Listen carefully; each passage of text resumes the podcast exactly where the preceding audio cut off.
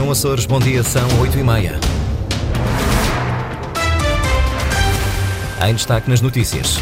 Com eleições antecipadas marcadas para 4 de fevereiro, começam hoje a contar prazos apertados para a preparação do ato eleitoral nos Açores.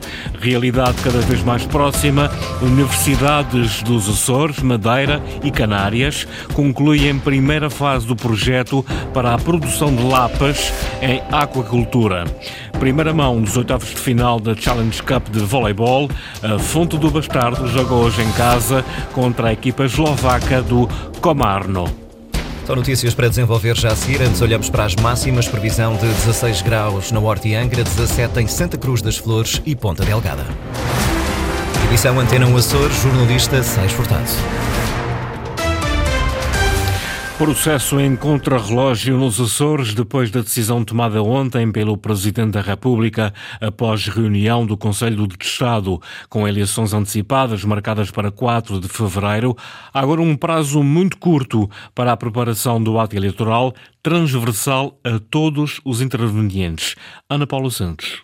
Com as eleições marcadas para 4 de fevereiro, os partidos estão confrontados com uma situação de contrarrelógio.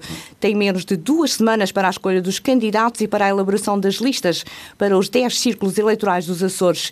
25 de dezembro é a data limite imposta por lei para a entrega em tribunal das candidaturas. Está também definido por lei o período da campanha eleitoral. Arranca 14 dias antes da ida às urnas e termina na antevéspera do dia designado para as eleições. Marcado para 4 de fevereiro o ato eleitoral, a campanha eleitoral vai decorrer de 21 de janeiro até às 24 horas do dia 2 de fevereiro. Nas eleições legislativas regionais são eleitos 57 deputados. A nova legislatura, na Horta, tem início 10 dias depois da publicação dos resultados eleitorais. Já com a Assembleia a funcionar, não há prazo determinado por lei para a formação e tomada de posse do novo governo. O histórico mostra que entre as eleições e a tomada de posse costuma decorrer um período de cerca de um mês. A crise política nos Açores Açores contaminou o debate político nacional. Ontem à noite, em entrevista à CNN, António Costa comparou o governo de coligação dos Açores a uma barafunda que durou pouco. E não acredito em nenhuma solução estável que não tenha por base o Partido Socialista, porque acho, como aliás vimos hoje, com o fiasco da, da, da solução intentada por aquela uh, barafunda que a direita organizou uh, nos Açores, eh, qualquer solução com base em arranjos entre o PSD, a Iniciativa Liberal, o Chega, o PPM, eh, o CDS, bom, deu no que deu nos Açores, nem três anos aquilo durou. Portanto, aquilo foi um ensaio geral do que o PSD pretende fazer a nível nacional.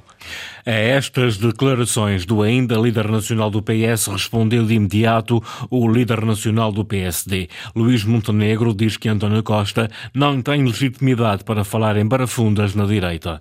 O resultado da barafunda deste governo foi que nem com maioria absoluta se aguentou em funções. 14 demissões depois, o doutor António Costa quer comparar a situação política dos Açores com aquela que dependia dele, em que ele era único detentor de todo o poder de decisão. Luís Montenegro ontem em declarações aos jornalistas. A opinião é generalizada entre os comentadores nacionais da política.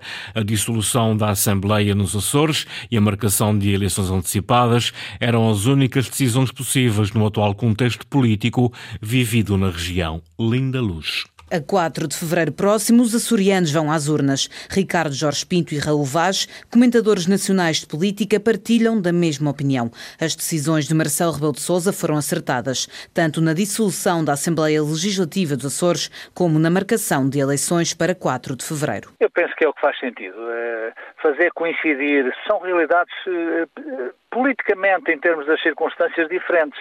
Eh, havia uma coligação nos Açores que falhou, Uh, há um orçamento de Estado que seria o último desta legislatura nos Açores, que não vai ser, não foi aprovado.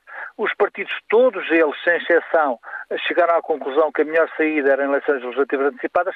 Isso não é, uh, não é transferível para as eleições nacionais de 10 de março. A opinião do comentador da Antena 1, Raul Vaz, que comunga da mesma de Ricardo Jorge Pinto, comentador de política da RTP3, quanto a outro assunto. Os períodos de campanha e os resultados regionais podem e vão influenciar os resultados de 10 de março, data das legislativas nacionais. Mas não me parece que possa haver eh, uma, eh, o evitar de um contágio do, do resultado das eleições nos Açores para as eleições nacionais. E da mesma forma, eu penso que a campanha que nessa altura já estará em curso, uma pré-campanha que estará em curso já em velocidade cruzeiro para as eleições nacionais, terão também repercussão naquilo que são as opções políticas que vão surgir nos Açores. Marcelo Rebelo de Sousa já assinou o decreto da dissolução do Parlamento e da convocação de eleições antecipadas, marcadas para 4 de fevereiro de 2023.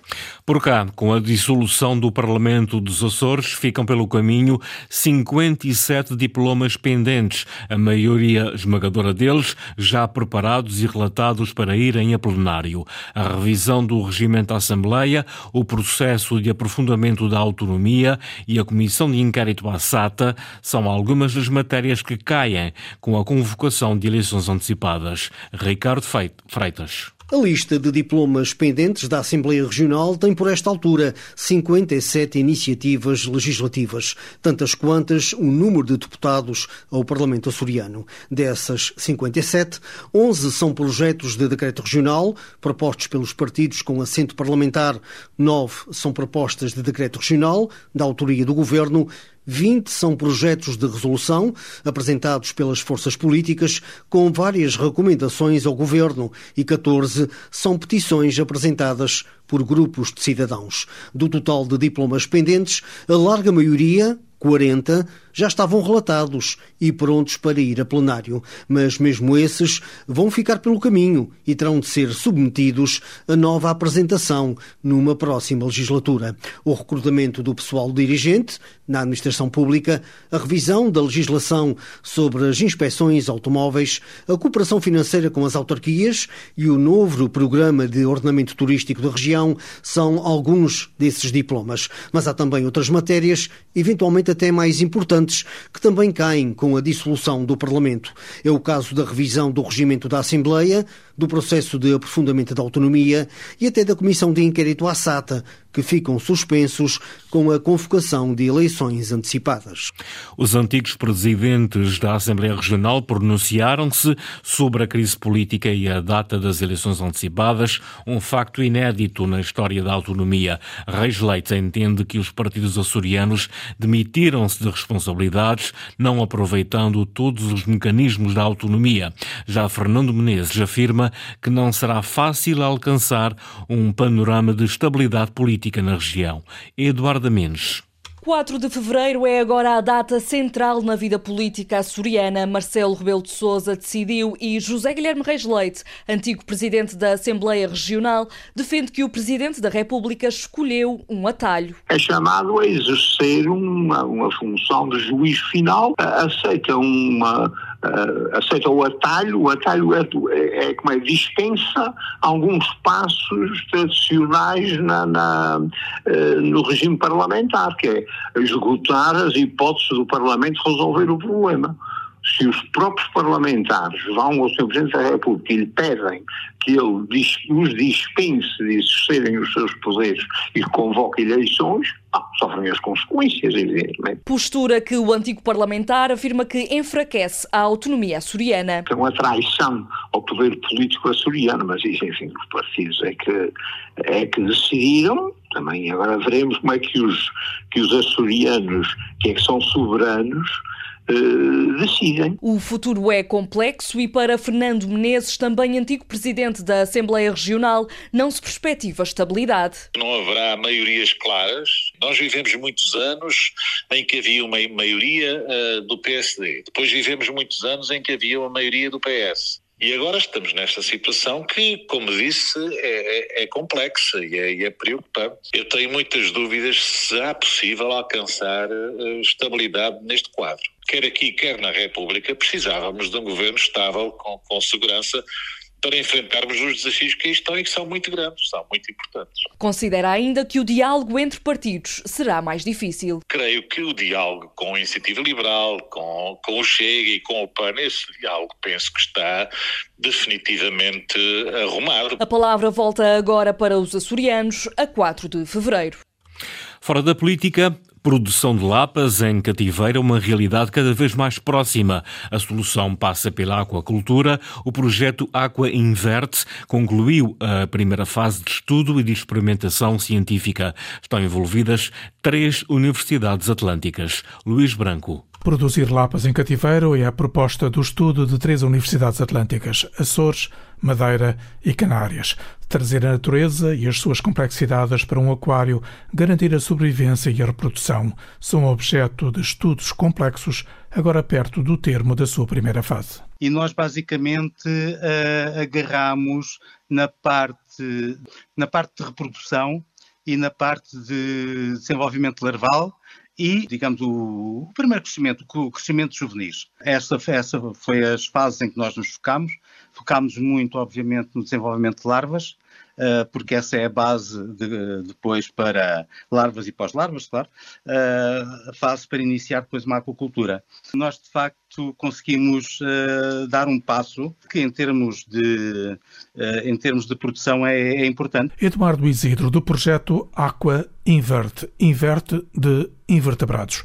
A criação de lapas em cativeiro está a meio, procuram-se agora investidores e financiamento. Trata-se de concorrer a um projeto e, portanto, depois o projeto terá que ser aprovado uh, e, portanto, é um sistema, é um sistema aberto, portanto, concorrencial, em que há outras pessoas que submetem outros projetos, portanto, o projeto em si não tem, não tem ainda, não está ainda assegurado.